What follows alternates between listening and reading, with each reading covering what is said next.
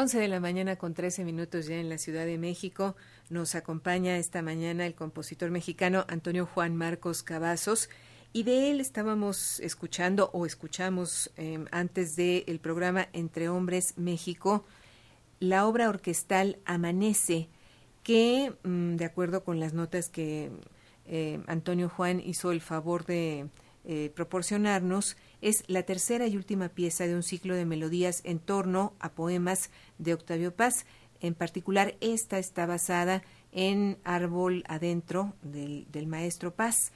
Y nos cuenta también eh, Juan Marcos eh, Cavazos que empezó a componer este ciclo en el año 2011 y que siguió trabajando en él aunque no de manera continua, es decir, que lo intercaló con la composición de otras piezas y con obligaciones académicas. Em, ¿Hay algo que quieras agregar sobre esta obra para que al público le sea más mm, accesible, más cercana a la misma?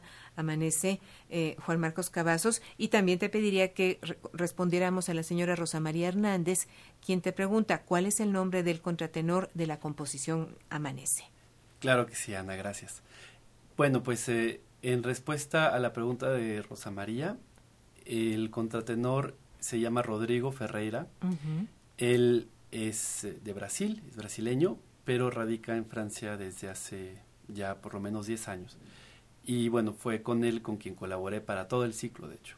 Entonces tuve una, una relación muy cercana con el trabajo que él hace para la voz y, y, de hecho exploramos juntos eh, mm muchas de las eh, intenciones musicales y yo me fui adentrando en las digamos en, en, las capacidades que él tiene en particular sus capacidades vocales fui conociendo su registro vocal y eso me ayudó mucho a, a explorar todo el, el, abanico de posibilidades que él tiene como, como vocalista, como cantante. Es decir, que además de eh, componer propiamente, hiciste un papel aquí, vamos a decir, como de director de voz. Bueno, eh, de, de, búsqueda de, de, sonoridades que a lo mejor él mismo ni siquiera estaba consciente que podía lograr. Mm. Y entonces íbamos buscando juntos a veces, a través obviamente de, mis bosquejos. Yo se los presentaba y, a veces me decía esto está un poco rápido para mi voz, está demasiado rápida la, articulación o, bueno, déjalo intento, parecería que está muy rápido, pero si lo intento podemos llegar a, a, ejecutarlo. Cosas así, por ejemplo, eh, el paso de, del registro de barítono, que Rodrigo es un barítono y al mismo tiempo es un contratenor. Tiene, digamos, dos registros, el registro de barítono y el registro que equivaldría al de una mezzosoprano. Mm. Eso también, ese paso de esos dos registros fue algo en lo que estuvimos trabajando. Es que se puede pasar del registro del barítono al registro que digamos de mezzosoprano de manera fácil, es que necesitamos un tiempo para ese, para ese paso. Eh, ¿Qué tanta proyección tiene Rodrigo en el registro barítono? Eh, es que proyecta igual que en el registro que, que él está más habituado, que es el del contratenor, más agudo. Exploramos también su proyección vocal con el texto hablado, porque hay pasajes que son hablados, que son eh, que no tienen notas eh, particulares, sino simplemente hablados en un registro grave o en un registro un poco más agudo. Exploramos técnicas de, de sostener una nota sin vibrato, que son sonidos muy puros, sobre todo en el registro agudo y sobreagudo del contratenor, son sonidos muy puros es, que se pueden de hecho mezclar muy padre con la música electro, electroacústica que, que te puede dar también sonidos este muy puros sin, sin vibrato. Eh, con sonidos electrónicos como será como lo escucharán en, em, en otra pieza que, presentaremos más adelante que es la primera pieza del ciclo que incluye algunos sonidos electrónicos ah pues que perdón y, y que, que está basada en el poema Custodia también de Octavio Paz ¿Cómo fue para ti trabajar la obra o sobre la obra de Octavio Paz? Que quiero decir, el trabajo creativo, ¿cómo se fue dando? Tú leías los poemas y a partir de ahí eh, traías a tu mente vocaciones que luego pasabas a la, a la partitura. Pues tiene que ver justamente con esta otra pieza del ciclo que, del que estamos hablando, que está basada en el poema Custodia. La pieza se llama Sin Nombres. Fue la primera pieza del ciclo que escribí. Y el poema, pues, eh, está claramente, eh, inclusive gráficamente, dividido en dos, en, en, palabras con adjetivos femeninos y palabras con adjetivos masculinos. Y lo femenino y lo masculino, conforme vamos avanzando en la lectura, se van mezclando de manera que están, em, digamos, ya hay palabras que, que normalmente se dicen con, eh, por ejemplo, em, el, el, el hueso, de repente el hueso es masculino, de repente lees más adelante la huesa, porque, porque se mezclan los géneros, mm. los, los géneros se van mezclando y entonces se van confundiendo y se van quedando sin nombres, por eso yo le, yo le llamo a la pieza sin nombres. Finalmente, Rodrigo tiene un registro de voz de barítono y un registro de voz que se podría asociar a una mesa soprano. Entonces, esa fue mi primera intención de por qué utilizar un contratenor, porque tiene esos dos registros en una sola persona que se van mezclando, se van mm. fundiendo, eh, sin nomenclatura y sin género posible, ¿no? Porque son dos que se vuelven uno, que es un poco la intención poética de, de, Custodia, de este poema de Octavio Paz. Y bueno, a partir de ahí, pues ya seguí con, con el trabajo para contratando con Rodrigo, explorando otras facetas de, de su capacidad vocal. Entonces, en este momento vamos a escuchar esta pieza, sin nombre. En este momento eh, yo propongo que escuchemos otra pieza que, va eh, en otra paleta del registro expresivo, que es eh, El afilador, que simplemente es una pieza más pequeña para violonchelo y sonidos electroacústicos, interpretada por Marie Itier y creada en el IRCAM. Muy bien, entonces eh, vamos a escuchar el afilador. Invitamos al público a que se comunique 41 55 10 60 y 01800 080 10 60 nuestros teléfonos de contacto y vamos adelante con esta pieza El afilador del maestro Juan Marcos Cavazos.